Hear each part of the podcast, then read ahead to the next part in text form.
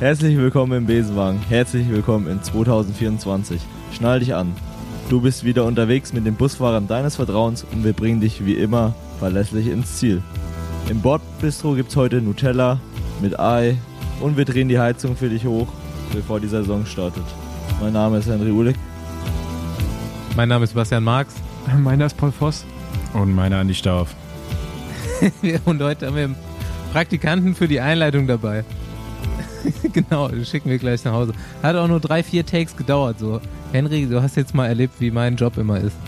Ja, ähm, sehr aufregend. Ähm, ich glaube, ich muss mich jetzt erstmal umziehen vor Schweiß. Ja, und Nutella-Stunde essen, ne? Genau, richtig. Ja, das ist mein Recovery Meal nach dem Training heute. Genau. Hast, hast du eigentlich so Was- was du Nutella? Recovery Shake? Nee, äh, ich warte immer noch auf die Cooperation. Und, Nee, aber du äh, kannst ja trotzdem irgendwie dein Powder reinmachen und dann so bisschen Nutella rein und dann mixen, oder? Ja, noch habe ich es nicht ausprobiert. Ich muss erstmal Riegel ausprobieren mit Nutella obendrauf. Warum gibt es eigentlich nicht sowas wie Kaba von Nutella, so diesen Pulver? Das kriegen die wahrscheinlich nicht so gut hin. Ja, sie warten immer noch auf äh, meine Sponsoring-Anfrage und dann entwickeln wir zusammen Top-Sportlerprodukte. Yes, Mann. Alright. Ähm, danke, Henry. Und jetzt äh, hau dich hin und leg die Beine hoch. Jo, ja, wie ihr äh, vielleicht schon gemerkt habt, ähm, ich bin ins, ins Haus der Haus der Stars gefahren, oder? Was gibt's da so für Soaps? Haus der Profis. MA13 Mallorca. Wir haben heute auch noch einen Gast, das ist nicht Henry Uhlich und nicht Kim Heiduk, der hier auch noch abhängt. Ja, Fo- Fonzie living his best life auf jeden Fall. Auf jeden. ja, der gönnt Ich dachte sich. mir, ich dachte mir, ich, In seinem absoluten Mekka. Mallorca, überall Ab- Radfahren mit Profis. Aber ich, ich habe ich hab, alle Freunde noch eingeladen. ich hab, ich hab so ein bisschen das Gefühl, dass, dass eure Balance in, eurem, in, eurer, in eurer Gruppe, also ihr seid eine Zweiergruppe in zwei Wochen oder drei Wochen äh, auf den Kanaren, das ist ein bisschen außer Balance gerät gerade. Basti, ich glaube, du tust dir damit keinen Gefallen, dass du so fit an Start stehst. das habe ich mich zwischenzeitlich auch schon gefragt, ja. Aber hey, guck mal, ich habe mir das so gedacht. Mein Rad ist zu klein für Rahmentaschen. Also ich muss mir eh diese Klickflaschenhalter vielleicht besorgen oder so, weil sonst komme ich nicht mehr an die Flaschen dran. Aber Andys Rad ist halt groß genug für Sattel- und Rahmentaschen für uns beide. Und Ja, da kann- da kannst- baue ich einfach mein ganzes Gepäck bei Andy rein und dafür schiebe ich den ein bisschen.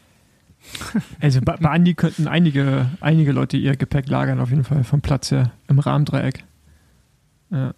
Aber ähm, ich weiß nicht, ob wir es sagen können, aber Andi macht ja auch Geheimtraining. Also Heute Ja, erstmal. überhaupt Training. ja, aber, aber, aber, du, aber du machst Training, mit dem niemand gerechnet hätte. Ähm, aber wahrscheinlich muss es hier das, wahrscheinlich so Verschwiegenheitsklauseln, die wir mehr oder weniger Ich bin im Regenrad gefahren Hä? schon. Ich bin dieses Jahr sogar schon im Regenrad gefahren. Ja, ja, aber das Geheimtraining meine ich gar nicht. Aber vielleicht können sich Leute ja auch denken, auf jeden Fall, Andi, Andi arbeitet an der Form und ähm, ich, äh, Ja, Ich, also das ist ja mein Trainingslager da auf dem Kanal. Ey, ich bin hier angekommen, ne? Erste zwei Tage irgendwie 2000 und zweieinhalbtausend Höhenmeter gefahren. Ich dachte mir so, fuck, das wird so hart da drüben. Jetzt geht's ja, ne? Jetzt ist eigentlich relativ, jetzt, ja, jetzt wird's easy. Mal gucken. Ich dachte mir, ich komme jetzt nach Hause, weil abgenommen habe ich auf jeden Fall noch kein Gramm hier. Verpflegung ist richtig gut. Und dann dachte ich mir vielleicht, so wie Andi das immer vorschlägt, so in, in Ruhephasen, da kann man abnehmen. Trainingsphasen immer gut essen. Komme ich nach Hause, zehn Tage wenig Radfahren, bisschen abnehmen noch und dann ist richtig Topform. ja, aber warum abnehmen? Dann kannst du ja doch mit Paul fahren. Aber, aber für was willst du denn abnehmen? Also ich sag dir, die Kilos, die du jetzt verlierst, die wirst du schmerzlich vermissen auf der ersten Insel. Bergab, ja. Ja. Ich Ja, habe hab übrigens, äh, ich weiß, wir reden sehr oft von diesem, von diesem Event, aber ich habe schon geschaut, ob man eventuell am ersten Tag eine faire Air bekommen könnte, äh, um dann quasi eher in, irgendwann in Gran Canaria zu sein, weil das ja alles dann heißt, man könnte immer eine faire Mhm. Air nehmen, um dann noch zu schlafen zu können, richtig in Gran Canaria, wo dann ja erst die Fähre morgens geht. Wie auch immer, auf jeden Fall habe ich mir schon einen Plan überlegt gehabt und dachte, wie kriege ich Andi über diesen ersten Berg, um ihn dann quasi zu zünden, weißt du? Um dann zu sagen, sobald wir da ganz oben sind auf der Spitze, ja. Du musst schieben. Ja, Ich fahre einfach vorher los. und dann, dann, lass- dann, dann, Vorstart. dann weißt du, Andi da einfach runterschicken, ihm jede halbe Stunde mal so ein Gel nach vorne reichen, weißt du? Wie viel, Und dann- wie, wann fährt denn die Fähre, die du nehmen willst? 11 Uhr 15. Das schaffen wir nicht. Das nee, schaffen wir nicht. das schaffen Nee. wir nicht. Also das ist ja auch das Gute an dieser Sache. Basti kann so schnell fahren, wie er will. Das Begrenzen ist ja eh die, Ja. die Fähre. Und ich glaube nicht, dass er Die ersten beiden den ganzen Inseln. Tag rausholen ja, die kann. ersten beiden Inseln begrenzt ist ja. Nee, ich bin auch komplett entspannt. Ich trainiere hier auch nicht für Gran Guanche. So. Ich wollte das schon immer mal machen. Einfach mal im Winter ein paar Wochen lang auf die Insel und einfach ganz ohne irgendwie Stress jeden Tag so viel fahren, wie viel ich Bock habe. Und äh, die Sonne sehen. Es ist jetzt nicht so, dass ich die hier auf irgendwie für irgendwas Form mache. Außer für mich selbst. Naja, also ich finde deine Jahreskilometer, wir haben die irgendwann nochmal alle geteilt bei uns in der Strava-Gruppe. Äh, die finde ich halt für jemanden, der nicht Profi ist und normales Arbeitsleben hat, also so ein halb normales Arbeitsleben, auch auf jeden Fall viel. Also, Normal kann man es nicht nennen, ne? wie bitte? Ganz ehrlich. Normal kann man mein Arbeitsleben auch nicht nennen. Nein, normal nicht, ich sage so halb normal, aber du gehst ja schon der normalen Arbeit. Ey, aber also, das Witzige, das Schlimme ist ja, dass ich diese Jahreskilometer auch als Physiotherapeut hatte. ja, Das war krass. Ja. Ich hatte in dem Jahr, in dem ich Wilma kennengelernt habe, hatte ich 19.800. seitdem geht's bergab. Das ist crazy, oder? Nee, es ging erst bergab und jetzt, dieses Jahr ist wieder äh, ein bisschen mehr geworden. Ja. Aber äh, wir haben es dann gar nicht gemacht. Ich weiß nicht, ob man es überhaupt noch machen kann. Frohes Neues, Jungs. Aber wir sind jetzt auch schon Ja, am ich, 9. ich wollte auch schon sagen, so, Jungs, wie geht's euch eigentlich? So, Ja. Happy, Happy New Year, so, äh, wir haben uns jetzt irgendwie zwei, drei Wochen nicht gesehen. Ähm, haben natürlich super schlau überbrückt mit äh, dieser Andy Schleck-Folge. Nochmal danke an alle. Ich ultra viel positive Rückmeldungen bekommen. Es war ein sehr sympathischer Gast. Es war auch ein richtig cooler Abend in Köln. Aber wir hatten ja so ein bisschen Urlaub, außer Andi und ich, die ein bisschen Werbung eingesprochen haben. ja. Äh, ich war krank tatsächlich zwischen den Tagen. Ich habe am 24. Dezember einen positiven Corona-Test gehabt und dann äh, hatte ich erstmal schon wieder eine Trainingspause, Zwangspause. Leider. Und ähm, jetzt bin ich tatsächlich so ein bisschen wieder im, in der Trainingsroutine drin. Einfach damit es nicht ein bisschen- ein bisschen mehr Spaß macht da auf den Kanal. ja. Ja, aber Ich- die drei Radfahrten, Also es- die hast du ja jetzt abgehakt. Hm, Ja, ich, jetzt fahre ich nochmal dreimal bis dahin und dann ist schon besser. Also ich- wenn der Puls nicht zum ersten Mal bei der ersten Welle da auf, auf Lanzarote hochgeht, ja. ähm, das habe ich ja letztes Jahr schon mit Paul erleben müssen, das hat einfach nichts gebracht. Ja, das war, das war aber echt auch schlimm. Also es war, da waren wir echt, wir sind extrem steil Berg hochgefahren und ich bin unter 180 Watt gefahren. Nee, also, Ja, du. ja genau, aber, aber, aber, aber, aber, der war so steil, dass das, das ja fast umfallen dann. Das war, da, aber der Andi wurde dann wirklich auch von Tag zu Tag fitter. Und wie gesagt, die, äh, deswegen hatte ich ja so ein bisschen gehofft, diese Rückenwindstücken da, da hat Andi auf jeden Fall äh, mehrere Vorteile. das läuft gerade richtig gut. Ich habe auch gerade so ein bisschen das Problem, mein Fahrrad betrügt mich. Also ich fahre damit viel schneller, als ich eigentlich kann. ja, ist doch gut. So, weißt du? Also ich fahre jetzt halt immer 35, wenn es flach ist oder so. Aber Aber eigentlich habe ich es gar nicht drauf. Hast- hast- es ist halt nur das Fahrrad, was du schnell fährst. Hast du jetzt mittlerweile schon ein paar äh, hohe Laufräder drin? Oder immer noch diese Nee. Kinder? Auch gar, gar nichts, gar nichts optimiert. Es ist einfach schnell, wenn man schwer ist und flach fährt, dann geht das auch nicht ganz gut. Aber bergauf ist halt nicht so Hast du ein gut. Tacho dran mittlerweile? Nee, aber ich habe ja immer mein, ich tracke immer für mein Wie Protokoll, machst du es dann? damit ich auch sehen kann, wie viele Kilometer ich am Ende des Wie Jahres machst du habe. bei Kanguanche? Nee, da muss ich ja so ein Ding haben, ne? Damit ich weiß, wo es lang geht. Ja, richtig. Wäre gut. Ja, ich hast- habe ich hast hab so eine. Halterung jetzt. Die kann man in Gold aufwiegen, die Halterung, Kann man, die ich mir kann man eigentlich, das habe. ich mich schon öfter gefragt, kann man an einen Cycling-Computer zwei Powermeter getrennt voneinander anschließen? Nee. Das wäre so geil, Wieso, wenn was ich, soll der denn anzeigen? ja, Ja, dein, natürlich. wenn ich deine meine Watt Wattzahl auch sehen? sehen würde. Aber auch Ich kann dir meine. die ganze Zeit sagen. Ja, aber ich glaube, der zeigt dir, du kannst es verbinden, aber er zeigt Kannst du dann sagen, in welchem einzeln. Takt du das haben willst? Im 1-Sekunden-Takt, 3-Sekunden-Takt oder 5-Sekunden-Takt? Dann sage ich dir die ganze Zeit auf. Okay. Drei Tage lang, vier Tage lang. Wir, fahren ja, wir haben eine neue, neue Strategie. Ja, was ja mit du Bestwerte fährst drei, bei Kuchen. drei Stopp-Strategie. Ja. Okay.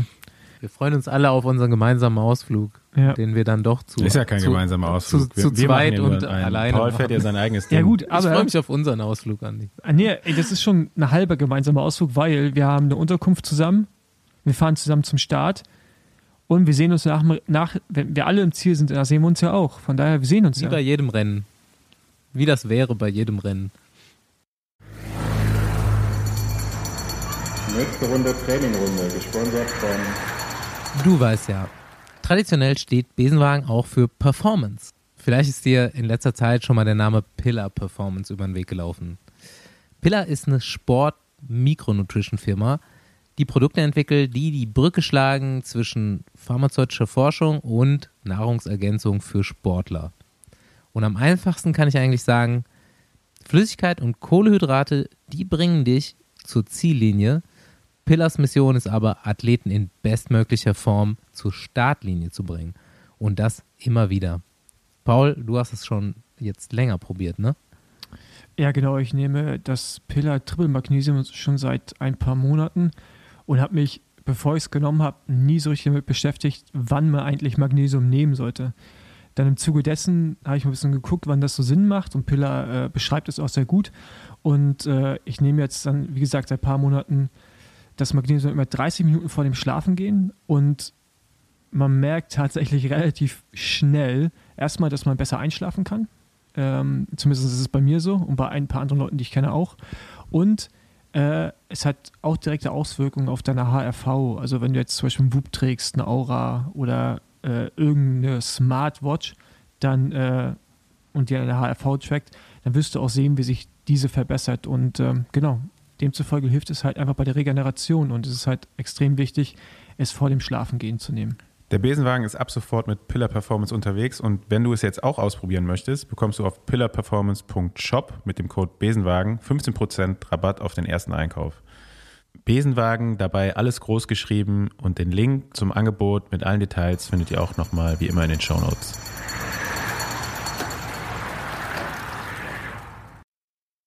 Jo, Mallorca hier, ihr, ihr kennt es ja beide ganz genau. Ähm, wir sind ja in Port Poyenza und ich dachte mir so, es gibt ja so ein paar Lifestyle-Dinger in Mallorca. Ihr könnt auch mal sagen, was das zu was äh, oder was bei euch dazu gehört. Aber bei mir ist es auf jeden Fall ein Club-Sandwich. Na, während oder nach dem Ride irgendwo einchecken und hier kannst du das ja fast überall bestellen. Ja, Ich hab jetzt einmal in- Sandwich, oder? einmal in Calador und einmal in Port Poyenza mir reingestellt. Aber äh, Club Was verstehst Sandwich, du denn unter einem Club Heißt du Sandwich? Bocadillo? das was auf der das so, nein, nein, nein, ein ein Club Sandwich, so diese Dreiecke, diese geschnittenen. Okay, so, also ein äh, Club Sandwich. Ja, ja, schon so mit Bacon und so weiter und kann ich, kann ich euch da, ich, äh, wir machen wieder Sonntagspost, ich habe auf jeden Fall ein gutes Foto. Und äh, wie geil ist auch einfach dieser Name, Club Sandwich. Das klingt so geil, 80er-mäßig. Und ich dachte mir so eigentlich, so das, was jetzt vom Naming her noch dazu passen würde, das gibt's hier nicht, aber dazu noch ein Southern Comfort, das wäre auf jeden Fall das Beste, was? was ich mir vorstellen könnte. Ein Southern Comfort. Was Club? Sandwich Southern Comfort, das ist jetzt mein, mein Cycling-Lifestyle hier auf Mallorca. Würde ich jetzt in Spanien auf, beim Radfahren wahrscheinlich auch eher machen. Also als Radsportagent hängt man ja tatsächlich viel in Hotels ab und in den Hotellobbys und wartet, bis irgendwelche Teammanager Zeit für dich haben.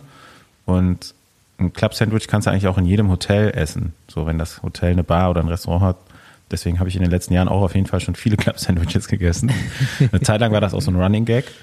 Ähm, ja, aber das habe ich jetzt eher so nicht mit Fahrradfahren, Lifestyle auf Mallorca in Verbindung. Na, irgendwie, also da ich habe das, so ich hab das immer nur hier gegessen, komischerweise. Und deswegen habe ich aber bis jetzt auch. Serrano-Schinken auf dem ba Ja. Baguette, Bocadillo, Cortado Genau. und dann geht's weiter. Deswegen habe ich aber auch noch nicht abgenommen, weil die backen die immer so schön in Butter aus, diese Sandwich-Scheiben, und dann packen die da rein. Ja, Basti, was machst du sonst auf Mallorca außer Fahrradfahren und dich davon erholen? Nix, oder? Nö, Das ist eigentlich ein bisschen traurig. Es gibt schön, schöne Ecken, viele Sachen, die man auf Mallorca sonst noch so machen kann. Ja, gib Also, mal Tipps. Ich komme auch nicht mehr könntest mal ein zurück. bisschen wandern gehen zum Beispiel. Ich, ja, die Leute werden ja jetzt Wandern nervös ist sehr langsam. schön. Also, wenn man jetzt hier so auf Strava postet und man ist mehr als zwei, zweieinhalb Wochen irgendwo, dann werden die Leute nervös, so, ey, warum kommst du nicht zurück, was ist los? Äh, wird's nicht langsam langweilig da und so? Nee, Mann, ich bleib hier, ich komme nicht mehr. Die Leute müssen sich erst Sorgen machen, wenn du Bilder aus Dubai postest, wenn du mit Bushido Radfahren gehst. Ja, Nee, ich finde, ich find, da muss man sich keine Sorgen machen, da muss man gratulieren. ja eben. ja, genau. Da Genau. ist Basti ausgewandert. Ich habe echt, also langsam mich echt am überlegen, hier so eine Wohnung zu mieten oder zu kaufen. Ja, klar, ey, ey, ich meine, so als Podcast-Millionär kann man so machen.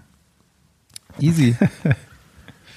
Was haltet ihr von Bushido jetzt auch unter den Also ich, ich finde, da gab es ein geiles Meme zu, wo irgendeiner sagt, der redet die ganze Zeit von, äh, ich fick deine Mutter, fährt dann aber ohne Klickes Fahrrad. Weißt du, weil er Angst hat umzufallen. Das fand ich schon witzig. Da gab es irgendwie so ein Meme zu. ja, aber Das war bestimmt seine erste muss Fahrt, ja oder? aus Prinzip Nike Air Max tragen. Weil Ja, stimmt. Muss er immer tragen, Ja, oder? Ja, wahrscheinlich. da muss Kevin dir ja springen nicht lassen, Ey, oder? aber ich finde, man kann man kann's sagen, was man will. Aber jetzt mal die Clickies weg, also die in der MX, da, also dafür, dass er das erste Mal auf dem Rad sitzt, hat er auf jeden Fall beim Einkauf, ist natürlich auch nur schwarz, aber er hat schon in die richtigen Ecken gegriffen. Also er hat jetzt nicht erstmal ja, gut. Neon Der probiert wurde ja mit gut ganz viel beraten, scheinbar. Wie bitte? Der wurde ja gut beraten, scheinbar. Ja, aber der hat jetzt nicht erst angefangen mit Neon mit ganz viel Aufdruck, sondern ist direkt so erstmal ganz, also dezent in Anführungsstrichen und hat sich auch direkt mal ein Rad für 14.000 Euro gegönnt. weißt du? Ähm, ja, finde ich äh, auf jeden Fall solide. Und ja, vielleicht holen wir ihn ja mal einen Podcast. Ja, Andi, Andi hat die Connection. Andi kennt alle. Andi kommt über Echo Fresh, weil der ist ja in Köln, dann am Bushido ran. Nee, über, über Wolfi. Ja, das weiß ich, Oder Mann. Ich, heißt er so? ja, Wolfi. Wolfi. Tja, im Ghetto kennt ihn jeder. Elektroumwerfer. Okay. Ähm, also ja, genau. Wir hatten ja letztes Jahr, ich glaube, die letzte reguläre Folge war das, glaube ich, äh, mit Ja, Felix genau. Gall. Haben wir ihn ja eigentlich zum Best Dressed äh, Male Athlete of the Year gekrönt, im Radsport-Kontext zumindest. Und äh, dachten wir, eigentlich können wir sowas ja übers Jahr auch mal machen. Also so Leute beobachten und irgendwie wäre es ja cool, wenn wir am Ende des Jahres, am Ende der Saison, wenn also die ganzen komischen Präsentationen vorbei sind, irgendwie so Tour und die ganze Döns, dass wir einfach dann den Best Dressed Male und Female, also Mann und Frau äh, äh, küren, oder? So, Und On-Bike, Off-Bike hat Andi eben noch vorgeschlagen. ja, genau. Also On-Bike, wer, wer hat den besten Swag da? Also wer trägt die Teamklamotten, egal wie hässlich sie sind, vielleicht am besten. Kann auch sein, vielleicht wird das sogar ein DSM-Fahrer, der auf irgendeine Art und Weise es hinbekommt, dieses Trikot. Ja, wir, wir, können ja auch, wir können ja auch Hörer da einbeziehen. Kann nun dann Einsendungen geben genau. in einem bestimmten Zeitraum. Genau, äh, ihr könnt ja mal übers Jahr so ein bisschen die Augen offen halten, wie ihr so Leute off dem Bike seht. Also wenn ihr ganz viele, wenn ihr am Flughafen rumhängt, auf dem Weg nach Malle oder wohin auch immer und ihr seht ganz viele in Trainingsanzügen, die müsst ihr uns jetzt nicht mehr schicken, sondern vielleicht läuft ja einer auch gut angezogen rum von den Radfahrern oder Radfahrerinnen. Ja, da äh, gerne an uns denken und uns schicken und dann äh, machen wir mal so ein Ranking am Ende des Jahres. Ich hoffe, wir vergessen es nicht, dass wir es jetzt ankündigen. Leute freuen sich drauf und wir machen es dann einfach nicht. Wäre auch so klassisch Besenwagen, aber vielleicht gibt es ja so einen kleinen Preis sogar. So einen kleinen Besenwagen. Zählst du noch dazu, Paul, oder willst du nur Ja, die World Tour Paul, Fahrer Paul ja tatsächlich so Off- Off-Bike relativ weit vorne. Off-Bike, ah, da, danke.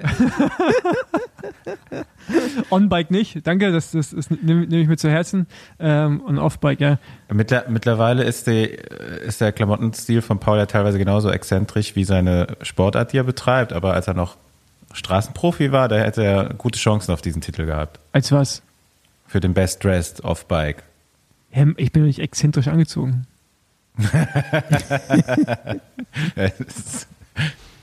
Kommt drauf an. Manchmal schon. Ja. Ähm, genau, das wollen wir übers Jahr machen und dann äh, nochmal kurz Werbetrommel für, für den äh, Andy Schleck, ja, Hey. Live-Podcast, der jetzt bei YouTube verfügbar ist. Quasi die beiden Genau. Folgen, die ihr euch nur audiomäßig bis jetzt reingezogen habt, könnt ihr euch auch visuell reinziehen. Also wenn ihr wissen wollt, wie Andy jetzt aussieht. Die können nicht, die müssen. Die müssen. Das Also Befehl jetzt vom, vom Besenwagen hier. Genau, wenn ihr wisst. Auf no, nochmal auf YouTube und äh, sich das nochmal reinziehen. Genau. Und dann, wie sagt man, liken, kommen, Kommentar da lassen, abonnieren, Daumen hoch, alles halt, ne? Es gab ja auch schon Ja? hier und da mal die Frage, ob wir dieses Jahr wieder so eine Veranstaltung machen. Und da können wir jetzt einfach schon mal sagen, dass wir das machen werden. In drei, drei Äh, verschiedene Orte die, Dat- sogar. Die Daten dazu, zu den verschiedenen Events, äh, werden wir hier über die üblichen Kanäle schon bald kommunizieren können. Und ähm, dann würden wir uns natürlich freuen, wenn wir da genauso ein schönes Event auf die Beine stellen können, wie wir das hier in Köln geschafft haben. Auch mal woanders. Mit Ride am nächsten Tag. Alright, soll ich mal ähm, in den Gemeinschaftsraum gehen und unseren Gast holen? Gerne.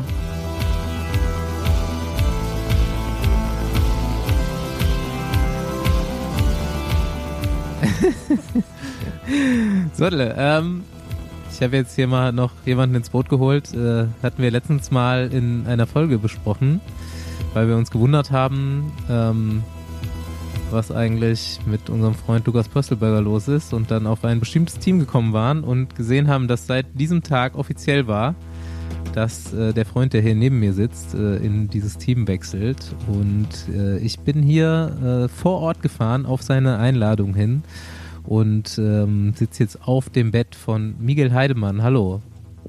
Hi zusammen. Moin. Äh, danke, dass ich hier sein darf. Hi, Miguel. Hi.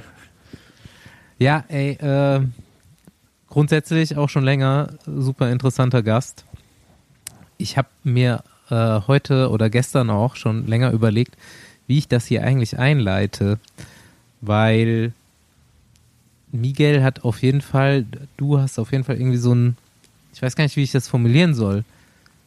Man kennt dich, du bist irgendwie auch berühmt, aber und ohne dir auf die Füße treten zu wollen, es ist ja jetzt nicht, weil du, weil du jetzt, keine Ahnung, Zeitfahr-Weltmeister warst oder so, sondern ja, irgendwie hattest du schon eine ganz illustre Karriere bis hierhin.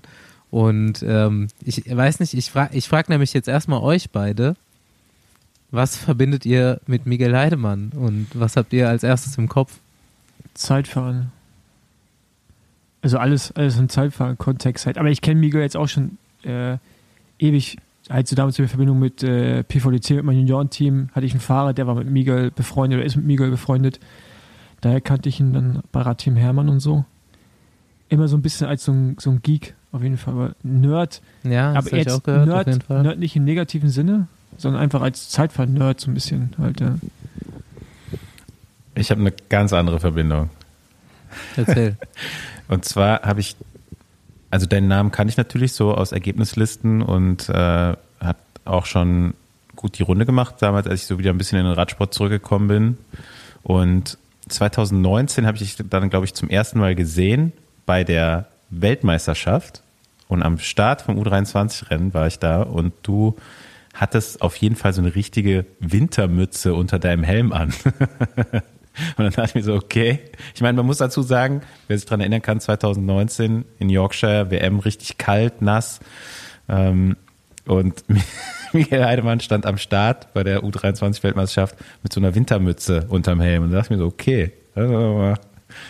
Ist jetzt nicht so eine richtige Helmmütze gewesen, ne? War so eine richtige, richtige Wollmütze eigentlich.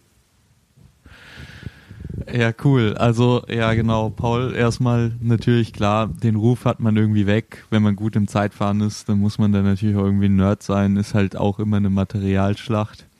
Und Andi, an den Moment kann ich mich tatsächlich nicht mehr erinnern. Also, dass wir uns ja kennengelernt haben.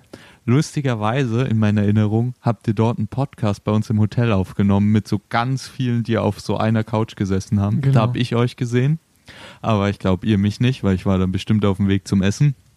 Und ähm, ja, mit der Mütze, ich glaube, Ralf Grabsch hat damals eine Taktik gemacht. Da und da geht ihr auf die Windkante und bis dahin hatten wir halt nichts zu tun. Es war super kalt. Ich bin mir ziemlich sicher, dass ich die Mütze bis dahin nochmal abgelegt habe. Aber naja, ne? Also wir wissen ja alle, wie das Wetter da war. Ich, ich vermute mal, mir sollte nicht kalt werden. auf der Couch mit dem BDR-Nachwuchs. Ich glaube, das war die ganz gesammelte U19, oder? Die wir da Das hatten. war U19, das sind auch ein paar von Profis jetzt, ne? Also weiblich und Ja. männlich. Äh, ja. Ja, war. War, gut. Das, das, ist da waren wir auch noch jung und wild, sind zu Weltmeisterschaften als Kuh angereist. Mit einem Leopardenschirm und äh, Ja, ja, war, war auf jeden Fall eigentlich ein guter Ausflug. auf jeden Fall. Ähm, ja, ich habe halt auch noch eine ganz andere, halt viel neuere Assoziation, aber da kommen wir, glaube ich, noch hin. Ähm, Miguel Heidemann für mich auf jeden Fall immer auch schon so ein bisschen so halt Talent und man hat immer so ein bisschen auf den großen Vertrag gewartet. Und der ist dann, ja, vielleicht bis heute nicht so richtig eingetreten, beziehungsweise war vielleicht kurz mal auf dem Weg und das ist das, woran ich mich nämlich erinnere, was dann äh, gecrashed ist. Das kannst du uns nochmal ganz genau erklären, aber vielleicht fangen wir ein bisschen, bisschen weiter vorne an. So, Hermann Radteam ist auch das erste, was ich in Erinnerung habe.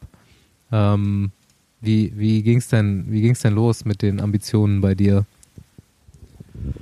Ja, genau. Also als ich aus der U19 kam oder in der U19 war ich erstmal einfach glücklich, wenn ich ein Bundesliga-Rennen gefinisht habe. Können wir noch früher anfangen? weil Mich würde echt mal interessieren, wie du zum Radsport gekommen bist. Okay, also wenn ihr die also- Story also wirklich der hören Grund wollt. Ist, das, das, Entschuldigung, dass ich schon wieder einhake, aber das ist bei mir, ich habe nicht- nicht den Eindruck, dass du so eine klassische, also so durchgegangen bist wie jetzt Andi und ich zum Beispiel. Ja. So, Ja, genau, also es ist so, meine Mutter ist früher Radrennen gefahren und bei uns daheim gibt es einen Umzugskarton mit ganz vielen Pokalen drin. Und dann habe ich den mal aufgemacht und dachte, geil, so viele Pokale will ich auch haben. Dann habe ich zu meiner Mama gesagt, Mama, ich würde echt super gern Radrennen fahren. Und dann hat sie gesagt, "Mm, nee, will ich eigentlich nicht so. Vielleicht wusste die schon, was damit alles so verbunden ist. Und dann habe ich sie aber überredet und dann hat sie gesagt, okay, dann gehen wir, da war ich so 13, 14, eine Runde Mountainbiken.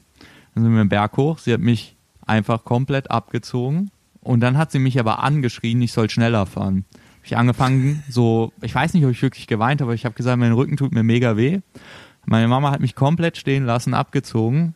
Irgendwann kam ich dann oben an, völlig fertig und dann hat sie zu mir gesagt, ja, wenn du jetzt willst, darfst du Radrennen fahren. Na, dann hat es nochmal so ein halbes Jahr gedauert. Und dann habe ich mit Mountainbiken angefangen. Und genau, dann, also eher ein bisschen später zum Radsport gekommen. Dann auch zu spät fürs Mountainbiken. Ich dachte immer, boah, geil, bin ich auch hier. Du kennst ihn mit großem Lukas Baum als Vorbild in Neustadt rumgeheizt. Aber ich war einfach zu schlecht für die Technik. Und dann dachte ich, dann, dann soll es halt die Straße werden. Und habe mich dann da halt so ein bisschen, bisschen hochgearbeitet. das heißt, deine Mutter wollte dich eigentlich brechen, aber ist ihr nicht geglückt. Ja, genau. Ich glaube, das wollte sie, aber es hat nicht funktioniert. Ja. auch, auch sehr, als falls wir nochmal Kinder bekommen, ne? Andi, ich weiß nicht, haben deine Eltern das auch versucht, dich zu brechen, bevor du im Radsport angefangen hast? Das hätte ich jetzt auch gefragt. So. Nee, so, also das nicht, aber ähm, tatsächlich war meine Mutter auch dagegen, dass ich Radsport betreibe. Ja. Also ganz ähnlich.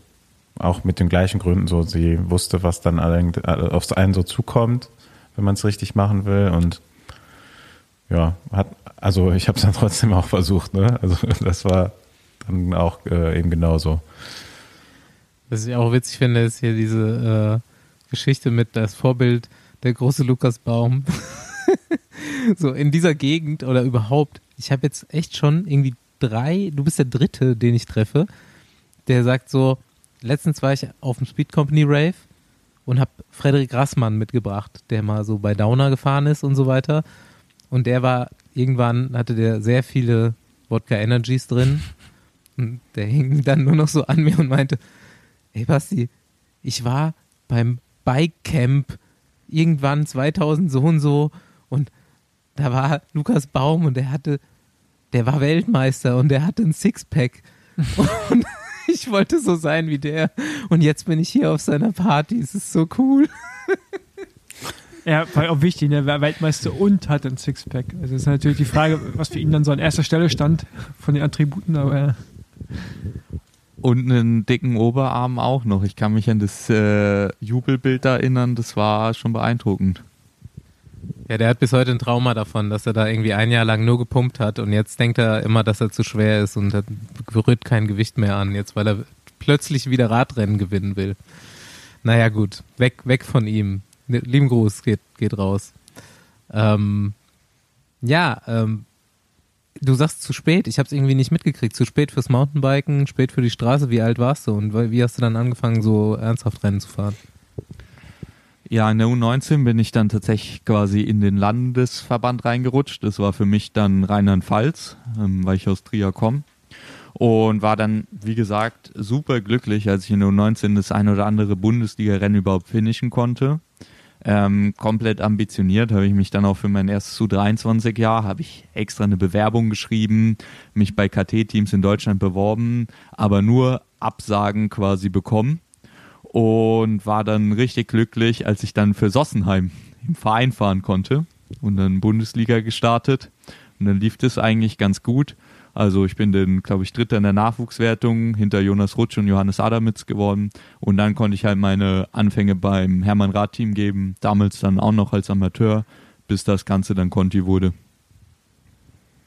Und wie, wie hast du, dann hast du einfach irgendwann mehr trainiert oder was waren so die, die Steps, die du gemacht hast, weil du bist ja dann, also ich sag mal spätestens im dritten Jahr eigentlich richtig durchgestartet in der U23. Genau, mit dem Wechsel in die U23 habe ich dann auch meinen Trainer gewechselt. Damals war es noch eine Trainerin von unserem Verein in der Heimat, zu den ihr bestimmt alle kennt, Olli Elsenbach. Ähm, ah ja.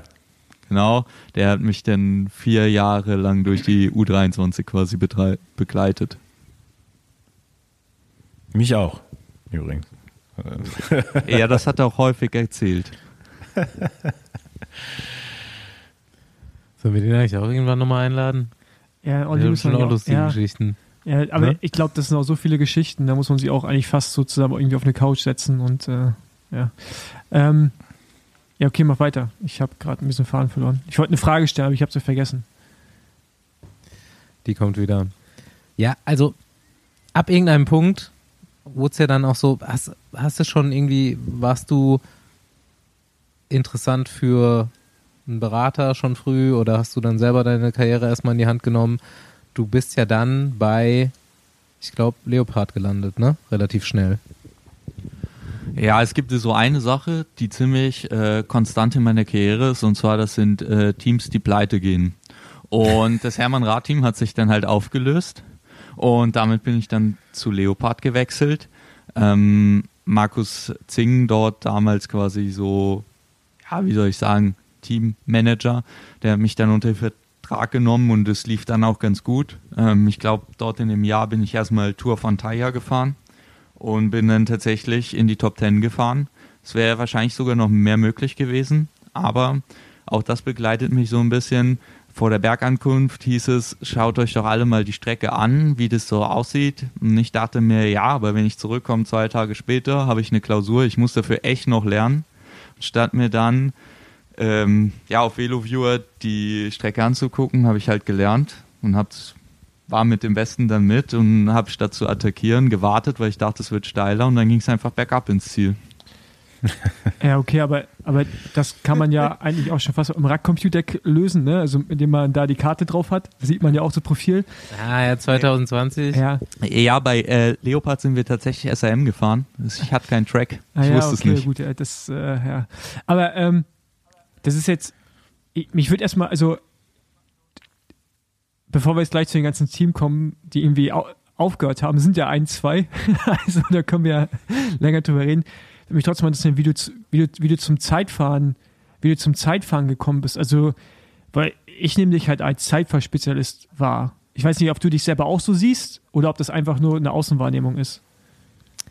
Äh, kurz Kontext dazu, zumindest Mini-Kontext, zweimal zweiter deutscher Meister im Zeitfahren. Ja, ja, gut.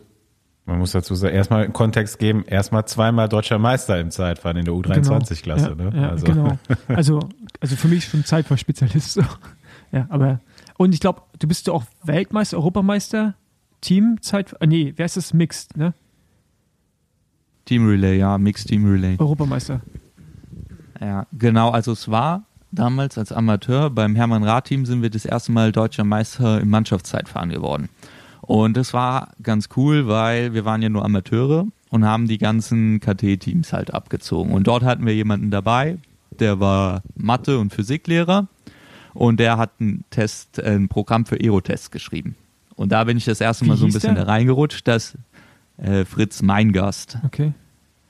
Mittlerweile kann man bei ihm tatsächlich hier mal ein bisschen Schleichwerbung einbauen, auch äh, Aerotests machen, genauso wie quasi bei Lars Teutenberg in Büttgen. Und auf alle Fälle, dann fand ich das mega spannend und dann waren wir auch super schnell und dann haben wir auch so Spielchen gemacht, wie mit einem schwarzen Specialized ähm, Rennanzug zu fahren, nicht Zeitfahranzug, weil der plötzlich ab 56 km/h schnell war und nicht ab 52 wie die normalen Zeitfahranzüge, weil in der Mannschaft waren wir halt viel schneller und dann haben wir mit so Späßen angefangen und dann bin ich da so ein bisschen reingerutscht und dann genau im Jahr später wurde ich dann das erste Mal ähm, deutscher Meister in der U23 ja, genau, 2019. Und es war dann für mich schon so, dass ich dachte, okay, das läuft gar nicht so schlecht. Das war da in Spremberg und da habe ich tatsächlich fünf oder sechs Leute eingeholt. Und mit Niklas Merkel, mit dem bin ich häufig in der ähm, U19 zusammengefahren, den habe ich dann tatsächlich auf der Ziellinie abgesprintet. Und jeder, der Niklas kennt, also und mich kennt, wenn ich ihn absprinte, dann war das schon ein Erfolg für mich. Aber das heißt, du bist zu diesem Zeitfahren eigentlich eher so reingerutscht. Es war jetzt nicht so, dass dich das von Anfang an immer interessiert hat, sondern eine Zeit einfach so ein bisschen der Typ war halt da, das gemerkt, okay, das macht irgendwie Bock und ja, so durch Zufall. Man könnte auch, quasi. ja, ja, doch, auf alle Fälle. Also ich weiß nicht, ich habe dann ja auch was Technisches studiert, das hat mich einfach super interessiert, dass man versucht, ähm, mit so wenig Watt wie möglich so schnell wie möglich zu sein. Also ich glaube, die Titel, die ich geholt habe, habe ich nie geholt, weil ich derjenige mit dem meisten Watt war, sondern mich darauf akribisch vorbereitet habe. Kannst du verraten, was du so gefahren bist bei deinen beiden Titeln? Boah, das ist jetzt schon lang, lang her. Aber ich denke nicht, dass mehr als 340 Watt waren. Okay, was wiegst du? Also zu dem Zeitpunkt wahrscheinlich so 67 Kilo. Mittlerweile bin ich ein bisschen schwerer. Das ist aber auch nicht wenig auf dem, in der Zeitverpossi, ne? Also für deutsche U23 und so. Das war, also das gewinnst du ja auch nicht. Also man muss ja auch schon treten können. Ja, genau, aber trotz, trotzdem waren dann die Diskussionen immer, ah Miguel, aber ich habe doch 60, 70 Watt mehr als du getreten, wie kann das sein? Und dann habe ich immer gesagt, ja, weiß ich auch nicht, musst du wohl den Kopf runternehmen. Ja. ja, da kenne ich auf jeden Fall auch Leute, die 50 Watt mehr fahren. Naja. Im selben, im selben Rennen. Ähm, ja, noch wieder zurück zur Karte Teams. Du bist bei Leopard Conti gefahren, zwei Jahre. Ähm, Leopard hat dann tatsächlich erstmal nicht zugemacht. da bist du, äh, da bist du weg, ohne dass das Team aufgehört hat, sondern weil du dachtest, jetzt wird's besser. Ja, also vielleicht gebe ich dazu nochmal so ein bisschen Kontext. Also ich wollte halt unbedingt mein Studium beenden, bevor ich quasi Radprofi werde. Ähm, ich glaube tatsächlich, Andi und ich, wir hatten auch mal kurz Kontakt, als es Richtung Management ging.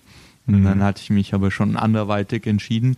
Ähm, dann gab es auch immer wieder Gespräche mit Nachwuchsteams, aber es ist halt immer sehr schwierig, wenn man noch einen zweiten Berufsweg aufbauen will aber dann halt zu fixen Terminen, zu Klausuren vor Ort sein muss, zu Pflichtseminaren und so.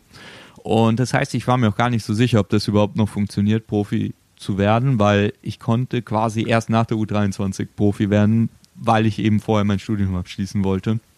Das hat dann funktioniert und dann war ich einfach mega happy bei BNB unterzukommen.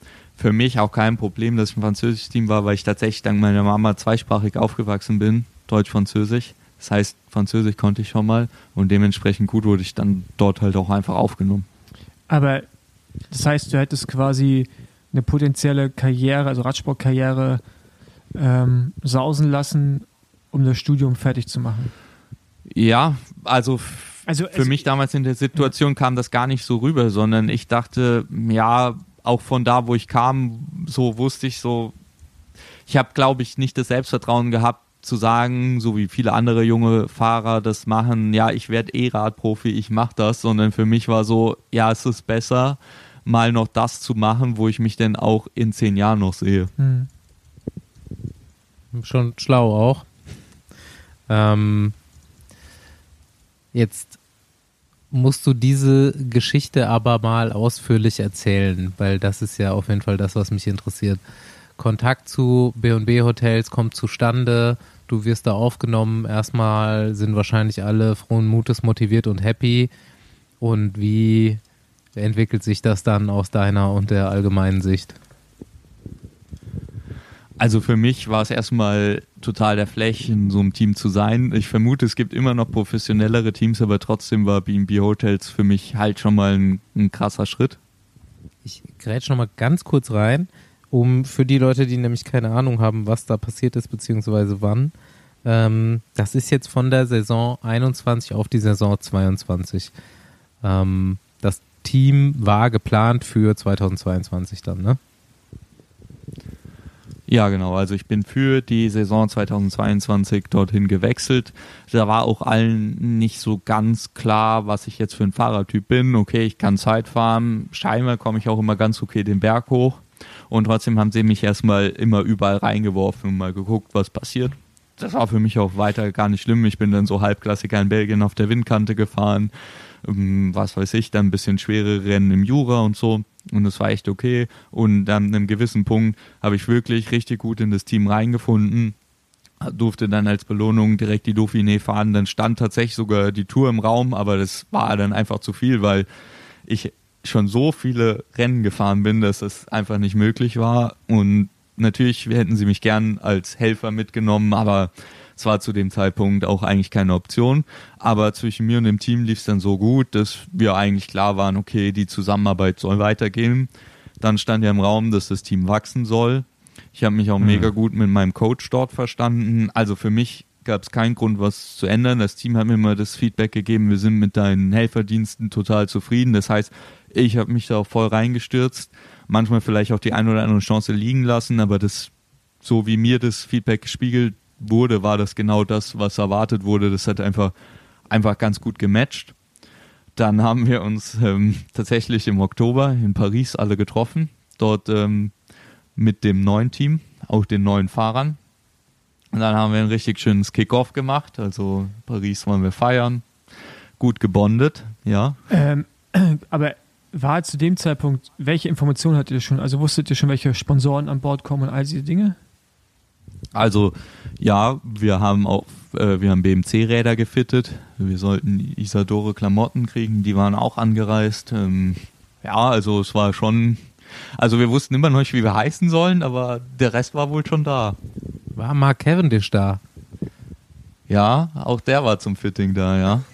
Okay, also warte mal jetzt ganz kurz, aber das war, mit Cavendish war nie offiziell, oder? Das war immer nur so Ge Gerüchte, ne? Glaube ich, oder? Ja, wie sollte was offiziell nein, nein, sein? Aber, Denn kein aber, Fahrer hatte einen Vertrag unterschrieben. Nein, nein, nein so meine ich es nicht. Aber, aber es war ja nie, also es hat ja nie einer, also ich habe das jetzt gerade noch, ich, Gerüchte so rumgegangen, Doch, aber Cavendish war schon so ja, in der Kommunikation um dieses Thema ja, mit drin. Worauf ich hinaus will, es gab immer Gerüchte, aber ich höre es jetzt gerade zum ersten Mal von jemandem sprichwörtlich, ja, der war da. Also das meine ich. Das heißt, Ratsch Besen, der, Besenwagen, der News-Podcast. Also, ihr könnt alle morgen wieder eure DPA-Meldung raushauen. Äh. nee, nee, nee, das war schon, ich glaube, das wusste man schon, dass, ja. auch, dass der da auch schon aber. Ähm, okay, krass, aber das heißt, wirklich niemand, der da im Raum war, hat den Vertrag überhaupt. Ihr habt alles gemacht, ihr wusstet nicht, was das Team heißt und du wusstest, okay, ich habe wahrscheinlich nächstes Jahr einen Arbeitgeber, aber du wusstest nicht, wie viel Geld du verdienst und doch, tatsächlich, weil ich hatte ja zwei Jahre unterschrieben. Es waren nur die neuen Fahrer, die keinen Vertrag okay. hatten. Aber für das neue Team wurde auch eine neue Trägergesellschaft gegründet. Das heißt, auch ich hätte einen neuen Vertrag unterschreiben müssen, weil ich quasi für ein neues Team gefahren wäre oder eine neue Trägergesellschaft. Und da stand dann schon im Raum, mich auch direkt wieder zwei Jahre zu sein, also quasi ein Jahr direkt zu verlängern. Also für mich gab es jetzt nicht so viel Grund daran zu zweifeln. Außerdem wurde uns immer kommuniziert, das ist in trockenen Tüchern. Aber gut, naja, ne? am Ende waren wir alle schlauer. Hast du da im Nachhinein nochmal was gehört, so irgendwie von, vom Teamchef, von Teamkollegen, die vielleicht noch irgendwie eine Rückmeldung bekommen haben? Oder war das dann damit auch beendet, das Thema? Und ja, keiner weiß mehr darüber als äh, zu dem Zeitpunkt selbst. Ja, also es war die ganze Zeit ein bisschen schwierig, weil irgendwann wurden die Meldungen in den Medien noch mehr. Am Anfang haben uns alle auch so beruhigt. So im schlimmsten Fall geht so weiter wie bisher und so. Dann dachte ich mir auch, okay, auch, auch gut für mich, wenn es weitergeht wie bisher. Und dann war es der 4. Dezember, wurden wir einberufen für einen Videocall mit allen zusammen. Da hat es mir dann schon so ein bisschen gedämmert, weil ich dachte, warum muss jetzt müssen jetzt alle, also Mechaniker, Swannies, weil die Franzosen müssen halt alle auch fest anstellen. Die hatten alle feste Arbeitsverträge. Da waren ganz wenige Freelancer nur dabei. Und ja, dann wurde uns verkündet, das wird jetzt nichts mehr. Und dann saßen wir auf der Straße und ähm, ja, der Teamchef hat sich erstmal auch nicht mehr bei uns gemeldet. Aber meine, in dem Moment konnte uns auch wirklich nicht mehr weiterhelfen. Das waren dann die jeweiligen Managements, die da am Limit waren. Ähm, aber kurz zum Videocall. Wart ihr in einem Videocall, wo ihr auch selber Fragen stellen konntet? Oder war es so einfach einer, ihr kriegt eine Nachricht und dann schau? Also jetzt Doch, wir konnten auch alle selber Fragen stellen, aber muss sagen, dadurch, dass da auch Staff dabei war, das Team ja aus dem Boden gestampft wurde vor fünf Jahren und da Existenzen dran hingen, hat man, glaube ich, als Fahrer schnell gemerkt, dass hier, dass man selber quasi eigentlich am zweiten Rang steht, weil da wird es schon irgendwie weitergehen. Aber ich weiß nur, der Hauptmechaniker, der ist in Tränen ausgebrochen, weil der hat das alles aufgebaut, auch mit den neuen Rädern und so. Und dann hat man, glaube ich, auch schnell begriffen, dass ähm, ja, das jetzt nicht der Zeitpunkt ist, als Fahrer krass Fragen zu stellen. Ich, ich, also ich stelle mir das irgendwie äh, krass vor. Also das ist so, ja, das ist schon heftig. Ja. Ja, ich denke, auf der einen Seite war das Team schon ziemlich professionell, auf der anderen Seite war es auch super familiär. Also wenn du ein Problem hast, haben sie dir auch bis zum Ende geholfen. Keine ich war bei der Tour Froanda, hab Corona bekommen, saß da fünf Tage im Hotel fest, hatte jemanden, der aufgepasst hat, dass meine Zimmertür nicht aufgeht von den Behörden dort und trotzdem hat das Team alles Mögliche gemacht, um mich da rauszubringen. Also das war schon, der Support war gut. Ja. Ja, verrückt. Verrückte Situation. Das war auch von außen auf jeden Fall wahrnehmbar, wie, wie am Limit da einige Leute waren. Und auch so hier in der Managementblase, du hast schon gesagt, die Manager waren am Limit. Ähm, da ist ja auch eine Zeit lang einfach erstmal irgendwie nichts passiert, beziehungsweise es war alles on hold.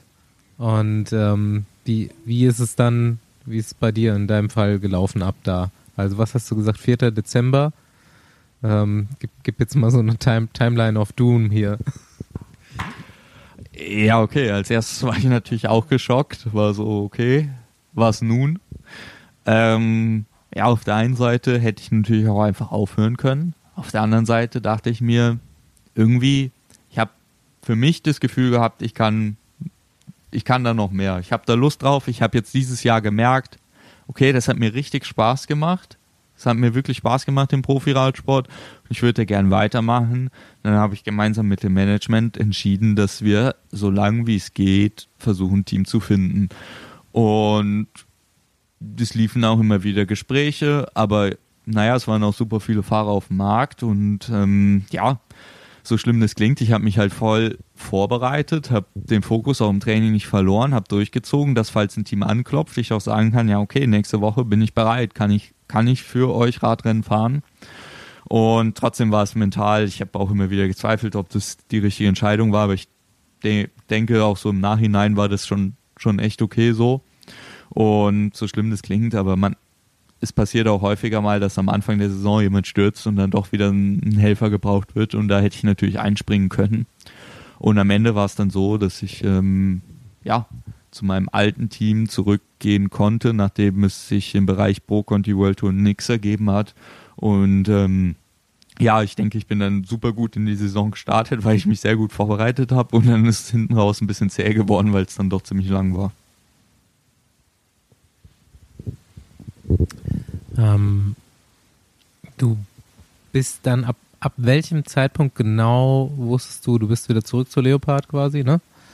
Ähm, ab welchem Zeitpunkt wusstest du, dass es das wird? Ähm, gab's, gab's auch nochmal andere Gespräche ähm, davor? Meinst du andere Gespräche mit Leopard? Mit anderen Teams?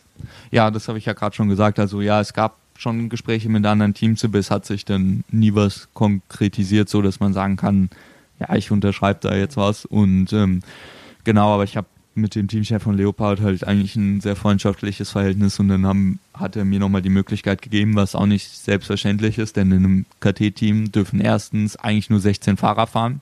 Das heißt, es musste ein Spezialist gemeldet werden, dann durften wir 17 sein. Dann war das Rennprogramm zwar gut gefüllt, aber auch da musste dann Platz für mich geschaffen werden, was auch denke ich mal, immer Unruhe in dem Team stiftet, wenn man weiß, jetzt kommt wirklich der 17. Mann und nimmt Mhm. uns im schlimmsten Fall uns anderen Platz weg. Trotzdem muss ich sagen, wurde ich super gut aufgenommen. Und ich wusste, dass ich dort fahre, ähm, 1. März, denke ich. 2. 3. März. Und ähm, dann, dann ging das so ins Rollen, aber ich wusste, welche Rennen ich fahre, eigentlich nur Woche zu Woche. Hast du dann auch ein Gehalt bekommen oder war es dann so Erspartes? Nee, tatsächlich, da muss man sagen, dass Leopard ein ziemlich cooles Team. Also ich habe ein Gehalt bekommen, was ich sag mal zur Einordnung nicht mit einem deutschen KT-Gehalt zu vergleichen ist. Ähm, ja, genau. Also Und du hast ein Gehalt bekommen. mich dann. In Deutschland ist das eine, Au Genau, eine Aufwandsentschädigung.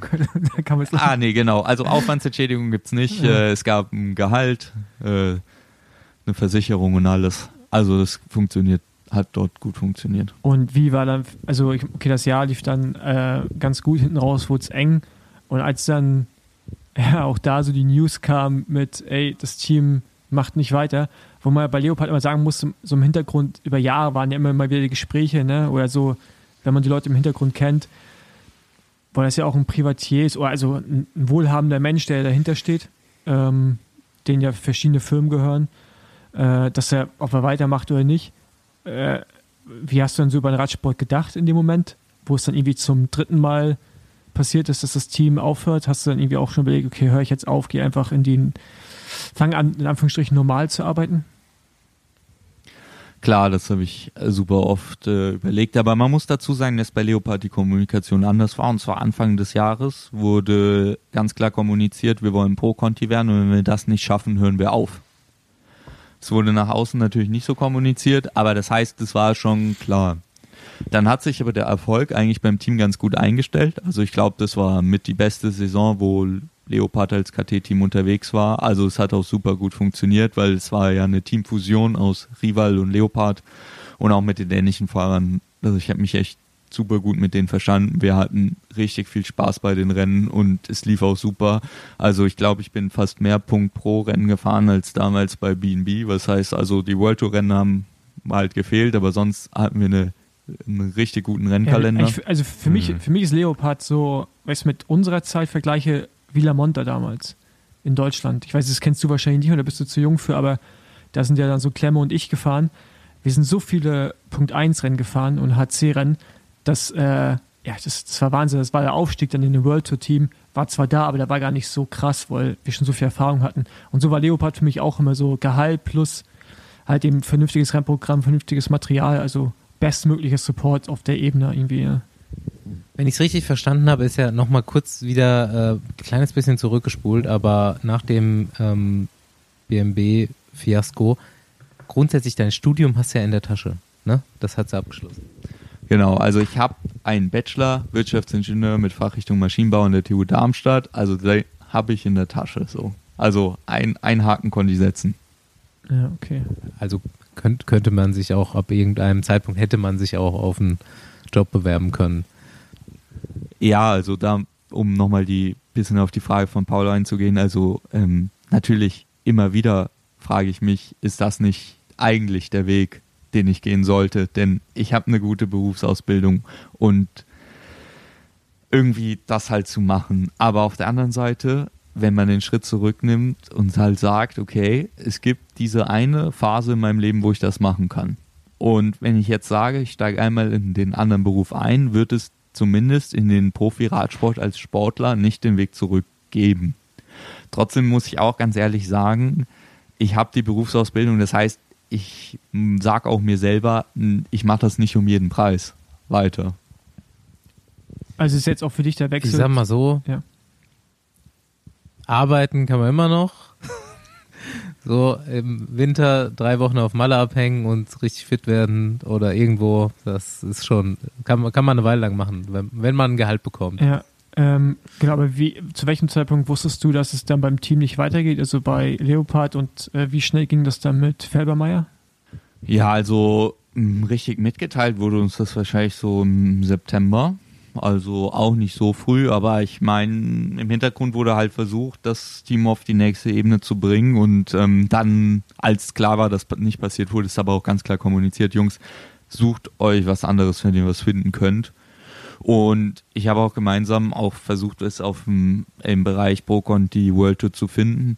Aber da muss man auch ganz klar sagen, also ich finde, auf eine gewissen Art und Weise ist der Radsport dann doch häufig ehrlich. Ich weiß nicht, wie ihr das seht, aber ich vermute mal, hätte ich zwei, drei Radrennen gewonnen, hätte ich auch was gefunden.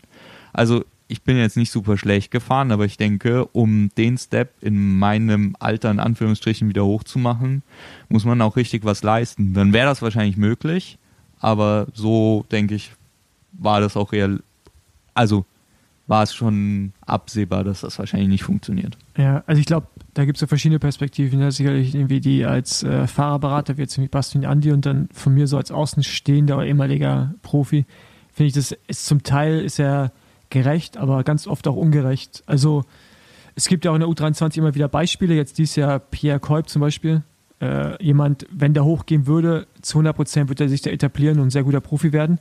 Aber dem blieb es, äh, ja, äh, ja, leider die Möglichkeit nicht bekommen. Und ja, du hast schon recht, jetzt zwei, drei Radrennen gewonnen in deinem Alter.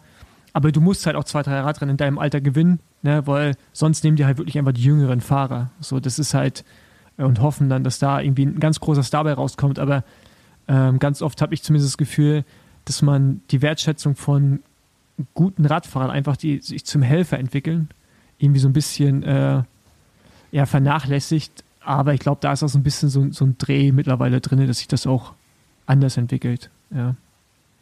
Weil es auch nicht, also können nicht alle Radrennen gewinnen da oben, ne? Also du brauchst halt auch Leute, die So arbeiten. aus. Ja. Ich finde, das ist halt auch eine super greifbare Geschichte heute hier mit dir. So Rad, Radprofitum auch hautnah irgendwie. Ne? Es gibt halt auch nicht nur die Stars, die sich die Verträge aussuchen können und wo dann die Höhe des Vertrags verhandelt wird. Es gibt halt einfach super viele Leute, die versuchen, Profi zu werden. Und wir hatten jetzt hier im Besenwagen auch noch nicht so richtig irgendwie KT-Fahrer oder so, die, die eben versuchen, Profi zu werden und das dann vielleicht eben nicht schaffen oder halt einfach dieses eine Ergebnis nicht einfahren. Und bei dir sieht man es jetzt mal, du bist schon mal äh, Pro Conti gefahren und bist trotzdem weiterhin so ein bisschen eben in diesem Struggle gefangen, Paul. Ja, ich finde, es gibt, das gibt es in Deutschland nicht, weil wir nicht diese Conti-Struktur haben, wo man richtige Gehälter bekommt. Aber im Ausland, außer Maloja Pushbike, das muss man sagen, da fährt zum Beispiel Filippo Fortin, ein Italiener, ähm, der kriegt ein ganz normales Gehalt und kann davon halt auch leben. Und der hat sich halt auf dieser ganzen Conti, Pro-Conti-Ebene halt etabliert. Er gewinnt so seine paar Rennen im Jahr und der ist damit aber auch zufrieden, weil er weiß halt, dass es für eine World Tour nicht reicht. Und das haben wir natürlich in Deutschland nicht, aufgrund dessen, dass da kein Geld ist. Aber in Österreich, wo du jetzt ja auch unterwegs bist, ist es jetzt zum Beispiel so, ne? Da kannst du ja auch, äh, wenn du in einem guten Team bist, einfach auch von leben und machst halt deine zehnjährige Karriere. Damit wirst du nicht reich, aber kannst Miete bezahlen, was zu essen kaufen, vielleicht eine Familie sogar ernähren. Und dann gehst du in den normalen Berufsalltag. Ja? Das ist natürlich auf einer anderen Ebene, aber so ist es ja in der Fußball-Bundesliga auch so. Du kannst ja auch dritte Bundesliga spielen und irgendwie für dich eine schöne Karriere haben, ohne in der Champions League gewesen zu sein. Das heißt nicht, dass, Ja, das, heißt nicht, dass das dein Ziel sein sollte. Aber ich wollte gerade nur klar machen, äh, dass es diese Karrieren halt im Radsport auch gibt, aber man übersieht die immer so ein bisschen, weil wir in Deutschland immer nur denken, KT ist Nachwuchs. Aber in anderen Ländern, auch Ja, ja. Frankreich, ist das ganz anders. Ja. Hm. Ähm, ja, also jetzt lass mal den nächsten Step gehen, denn wieder mal in ein lustiges neues Projekt reingestolpert. Ähm, nächstes Team ist Felbermeier und da ist, ist ja schon interessant, was da jetzt passiert. Und du kannst uns jetzt mal teilhaben lassen, was genau das ist, was du schon so weißt. Wir wissen jetzt ab seit dieser Woche fix, dass äh, Leute wie Sebastian Schönberger und Hermann Pernsteiner auch unter Vertrag sind. Ähm, es gibt wie so oft im KT-Bereich, ähm, oft passiert es nicht. Du weißt es genau, aber auch hier gibt es wieder die Verlautbarung, man geht klar Richtung Pro-Conti und äh, baut jetzt eine, schon eine relativ stabile Mannschaft auf. Wie ist es zustande gekommen? Was kannst du uns schon erzählen? Ja, also erstmal, genau, ich bin halt froh, richtig froh, dass ich ein Team gefunden habe, was ähm, mit dem wir quasi gemeinsame Ambitionen haben. Also, also einfach was, was mir die Möglichkeit gibt, weiterhin mich Vollzeit eben auf Radsport zu fokussieren, also eben ein Gehalt zahlt, sogar sozialversicherungspflichtig anstellt, also es wird auch in die Rentenkasse eingezahlt und alles. Und ja, so wie ihr gesagt habt, in der deutschen KT-Szene. Also ich würde auch für ein deutsches KT-Team fahren, wenn die Struktur so wäre. Aber jetzt bin ich erstmal richtig froh, eben in Österreich was gefunden zu haben. Genau, das Team heißt jetzt äh, Feld Felbermeier. Und ja, also ich kann da ganz klar sagen, was kommuniziert wird. Also wir fahren, wir versuchen jetzt absolut aggressive äh, Renntaktik zu fahren, uns zu zeigen. Und zur Tour of Austria wird dann entschieden, ob das Team aufsteigt oder nicht. Okay, also und, aber okay, weil neue Geldgeber kommen sollen oder weil die äh, bestehenden Geldgeber dann sich entscheiden, sagen, ja, okay, gut, uns hat das gefallen bis zur ersten Hälfte des Jahres, wir hauen noch ein paar Millionen rein. Also Felbermeier könnte es, aufs Feld kann, weiß ich nicht. Ja, doch, aber jetzt so, der Plan ist eigentlich schon, dass es mit den bestehenden Sponsoren dann wachsen soll. Okay. Also ist ja ein interessantes Konzept auf jeden Fall. Ja. Oh Mann, ey. Ist, Wir die, wollen euch jetzt keinen Stress machen, Jungs, aber die Vergangenheit Tour, wiederholt of, sich. Tour of Austria, da, da sprechen wir dann ja, noch genau. Mal. Fahr, fahrt mal schnell jetzt.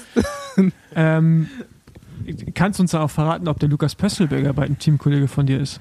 Ja, also da ist es mir nicht erlaubt, dazu eine Aussage zu machen. Okay, ja, gut. Aber ich würde es euch sagen, wenn ich es wüsste. Also hier so im kleinen Kreis und mit ein paar Zuhörern und Zuhörerinnen, aber ich, hab, ich weiß es nicht. Okay. Ja, aber ja, ich meine, äh, Basti hat ja gerade schon ein paar Namen genannt, die da gekommen sind und das Team war ja vorher auch schon gut unterwegs. Ich bin echt gespannt. Also, das ist, äh, also ich finde das ein interessantes Konzept, wie gesagt, mit dem bis zu Halbjahr dann zie- ziehen wir Strich und entscheiden, ob wir hochgehen. Aber öffnet natürlich auch Möglichkeiten. Und dann kommt Pöstelberger auch vielleicht dazu. Ja, das, Je nachdem, in welche Richtung genau. es geht. Als Stagiaire. Aber es eröffnet natürlich auf jeden Fall Möglichkeiten, ne? Und dann vielleicht auch noch mal mit so einem Team auch zu wachsen. Und äh, ich finde das immer wieder krass, ne? Wenn wir, also wenn wir jetzt österreichischer Podcast wären und nur mit österreichischen Conti-Fahrern reden würden, würden wir meistens mit Leuten reden, die mit dem Radsport ihr Geld verdienen. Und in Deutschland ist halt so, äh, kriegst du zwei Buchsen und ein Rad, weißt du so ungefähr, und dann äh, darfst du dich Profi nennen. Das ist so ein krasser Unterschied, das ist brutal, ey. Ja, und das ist halt, ist auch schon fast nicht mehr fair, dass du gegen einen deutschen KT-Fahrer fährst, weil du kannst wirklich wie ein Profi leben. Ja. Ey, aber Miguel, du kannst in der nächsten Saison mal scouten für uns. So ein, zwei österreichische, so Conti-OGs, die, die witzig sind und die das schon echt lange machen und so. Und dann können wir da mal so richtig reinfühlen. Ja, ich bin gerade dabei, Dialekt zu lernen, weil sonst wird es mit der Kommunikation auch schwer. nee, Spaß, also Teamsprache ist halt Englisch, weil wir jetzt auch äh, internationaler aufgestellt sind, aber trotzdem, glaube ich, halte ich mal die Augen offen, weil ich denke, die ein oder andere, ich nenne sie jetzt mal Legende, wird sich da schon auftun. Aber ihr habt ja eigentlich nur, ja okay, drei, drei, zwei polnische Fahrer und einen tschechischen Fahrer, die wahrscheinlich kein Deutsch sprechen, aber der Rest wäre ja dann, also wenn man es mal unter Deutsch zusammenfassen will, deutschsprachig. Ne? Ja, aber du weißt, wie das ist. Also bei Ja, ja, Leopard klar. war Teamsprache auch immer Englisch und ich denke so, wenn man beim Abendessen zusammensitzt, ist es schon fair, wenn alle was verstehen, auch wenn es nicht über die Person geht, weil ich finde, der Teamzusammenhalt steht und fällt schon damit, dass eben keine Grüppchenbildung entsteht. Ich weiß nicht, wie ihr das in euren Karrieren erlebt habt, aber also ich sehe das auch häufig in anderen Teams, wenn dann eben nicht Einheitssprache gesprochen wird, ist es halt schon so, dass sich da immer wieder kleine Gruppen bilden. Ey, ihr seid schon, Ja, und wenn es ohne jemanden passieren soll, dann kann man ja WhatsApp-Gruppen machen. ja, ihr seid schon ein gutes Team, ne? Also, wenn man so die Namen sich anschaut, ist schon, ist schon ganz vernünftig. Also kann schon, Fahrt ihr auch Gravel-Rennen? Ja, der, der, der, der Schönberger fährt. Äh, bei dem muss ich mich auch noch melden. Der äh, wollte sich ein paar Tipps abholen. Ähm, Ja, also ja. Schönberger fährt auf alle Fälle Gravel und äh, vielleicht kommt auch noch der ein oder andere Fahrer dazu. ja, aber ich glaube, Feld hat da Bock drauf, ne? Die pushen da ganz schön, ne? Ja, auf alle Fälle. Also ich meine, es ist auch mein erstes Team, wo ich äh, auch als äh, Teamrad noch ein Gravelrad dazu bekomme. Oh.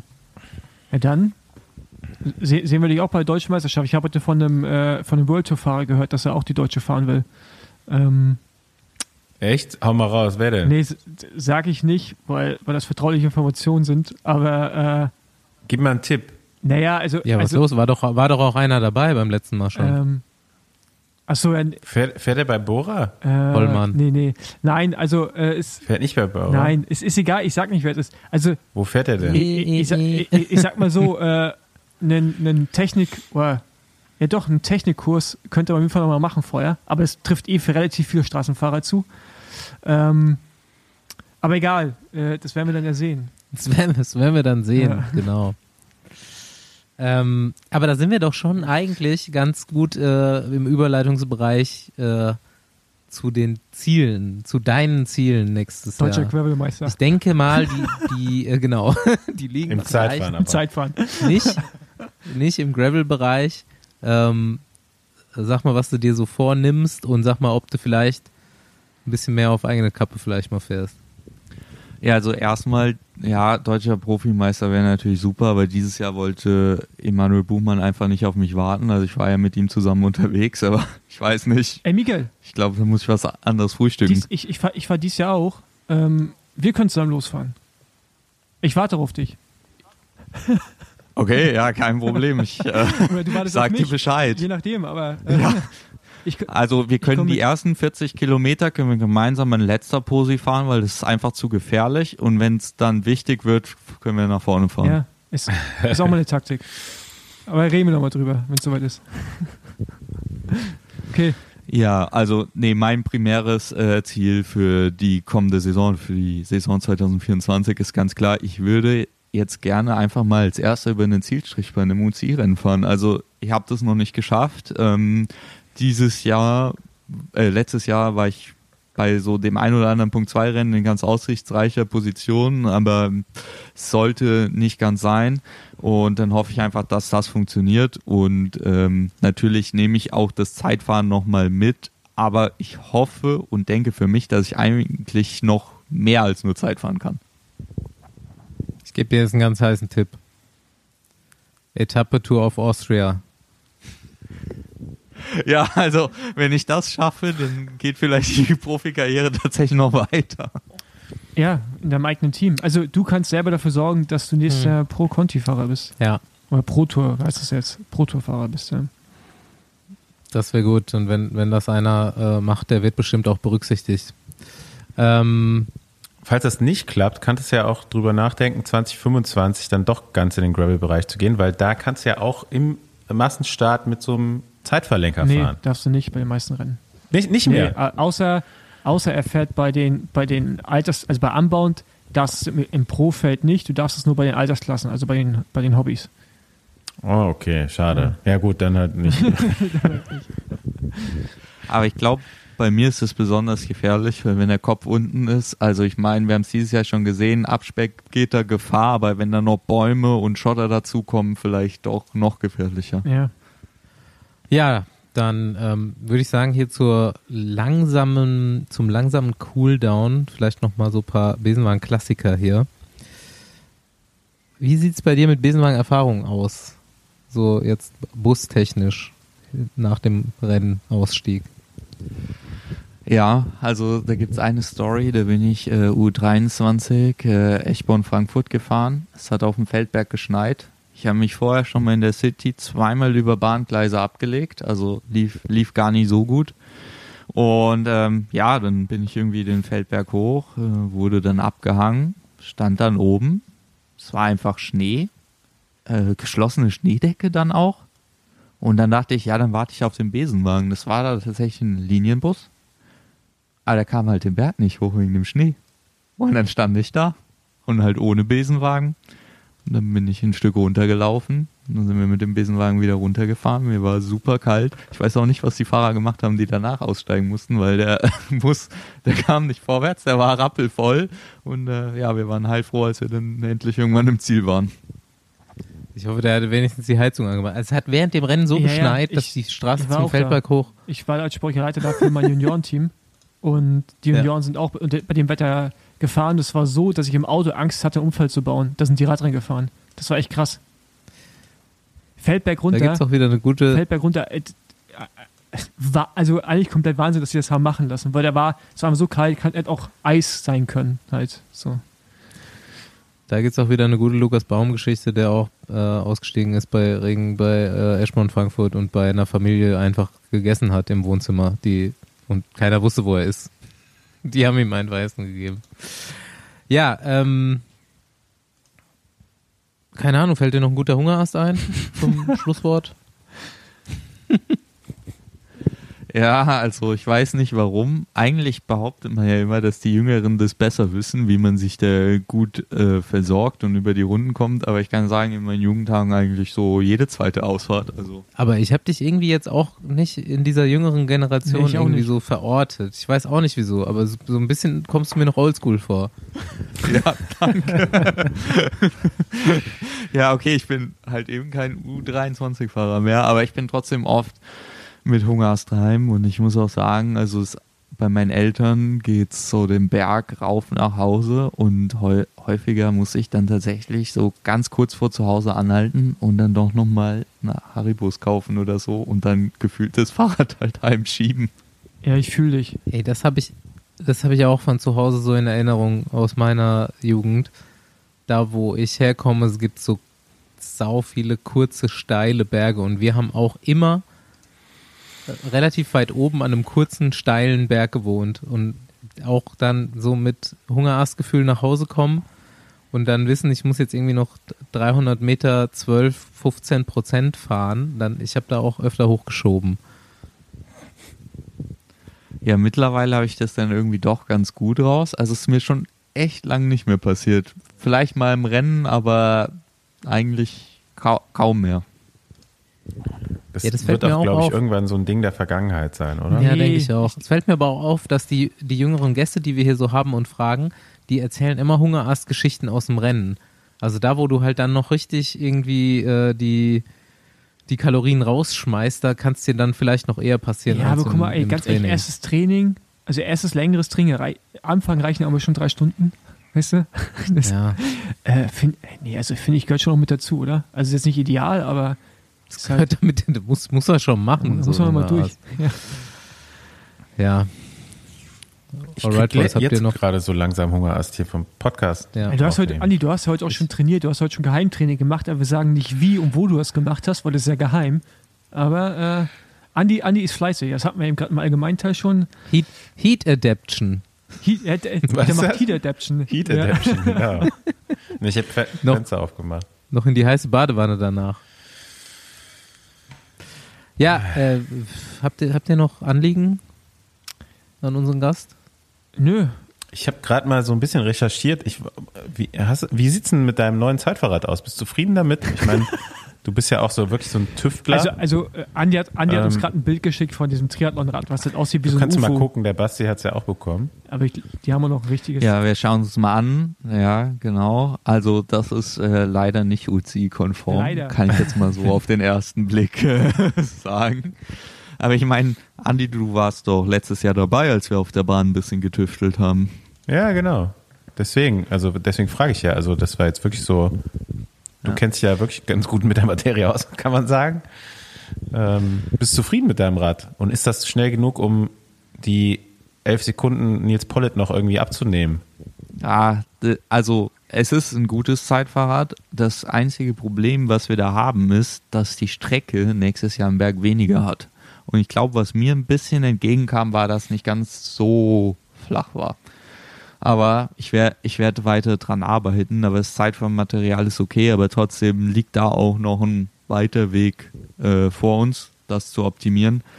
Aber trotzdem, wie gesagt, ich hoffe, es geht noch mehr als nur ein gutes Zeitfahren. Wobei wir da ja auch eben drauf kamen, die Disziplin des Mixed Team Relay, auch wenn es eigentlich sportlich nicht so viel wert ist, finde ich das für uns Sportler und Sportlerinnen eine super coole Disziplin. Ey, ich finde das, weil zu sechs auf dem ich Podium. finde es übrigens gar nicht, ne? Also ich fand es am Anfang auch so ein bisschen lächerlich, aber mittlerweile, jetzt auch gerade, ich finde, in diesem und letzten Jahr haben auch viele Nationen teilgenommen, die auch, also die es auch ernsthaft betrieben haben. Und da musstest du halt schon gut sein. Also, die sind auch mit den A-Leuten, A, äh, Männer und Frauen am Start gegangen. Also ich finde nicht, dass das jetzt so sportlich nichts wert ist. Ja. Ja, da hast du schon recht, aber ich meinte sportlich im Sinne von karrieretechnisch. Ja, klar, du kriegst Also keinen ich Vertrag, glaube, ja. aktuell wird niemand. Genau, genau. Und trotzdem finde ich es super cool und die Jungs und Mädels, mit denen ich zusammen das mache, die geben tatsächlich halt auch immer alles und es macht dann halt super Spaß. Und äh, die Männer sind ja zuerst dran und dann sitzt du da bibbern vorm äh, Fernseher und hoffst halt, die jetzt die Frauen das nochmal wirklich ins Ziel bringen, rumreißen und äh, Ja, wobei dieses Jahr waren wir Männer auch gar nicht so schlecht. Es hat auf alle Fälle Spaß gemacht. Jawohl. Ich also könnte jetzt auch langsam mal was essen. Ja, ich auch. Also ich würde euch hier alle einladen. Aber ihr seid ja gar nicht alle da. Kann, kannst du auch kochen? Ja klar, also wir sind hier zusammen. Also ja, fast schon fertig. Was, ist gute- du de, was, was ist denn so dein Go-To-Essen nach dem Training, wenn du selber kochen musst? Also nach dem Training, wenn es schnell gehen muss, mache ich tatsächlich am liebsten äh, Spaghetti Thunfisch. Also weil das geht schnell. Also die Spaghetti direkt äh, in den Topf und dann mit dem Thunfisch die Proteine hinterher und dann die Tomatensoße tatsächlich mit ein bisschen Honig abschmecken. Das wird dann richtig gut und ist tatsächlich innerhalb zwölf Minuten bist du dann fertig. Okay. Wir- Hier ist ja eine ganz Rezepte gute- werden wir jetzt sammeln, bringen wir am Ende des Jahres ein Kochbuch raus. Ja, Okay, erste Folge 2024 wird jetzt immer gefragt nach Rezept. Ja, okay. Du, wir brauchen aber auch so ein Foto, wie du das kochst, mit so Daumen hoch und Ein Daumen. Koch Genau, Daumen hoch, ganz wichtig. Ja, ich bin ja gerade aktuell im Trainingslager und du kannst dann ja später nochmal nachfragen, weil heute haben die Jungs dann auch was abbekommen, weil ich war als erster da, wer als erster da ist, muss kochen. Mache ich. Ja, ganz gute Kommune hier am Start auf jeden Fall. Ich, ich kenne, ich, ich weiß gar nicht, wer noch da ist, aber ich kenne auf jeden Fall noch drei, die hier drin sind. Das sind nicht alles Profis. Äh, ich Ich hätte auch so ein. Prinzipiell immer vor Henry Ulich nach Hause fahren. Ja, ja. da, da hat man die Vermutung, dass es dann vielleicht wenig wird, ja. Alright, dann ähm, verabschieden Miguel und ich uns aus dem MA13 und äh, ich lasse mir jetzt was kochen. Ja, ich mir nicht. Vielen Dank euch beiden. Und da nach Malle, Andi. Geh, geh weiter schwitzen und wir sehen uns. Ciao. Ciao. Ja, auch nochmal Ciao von mir.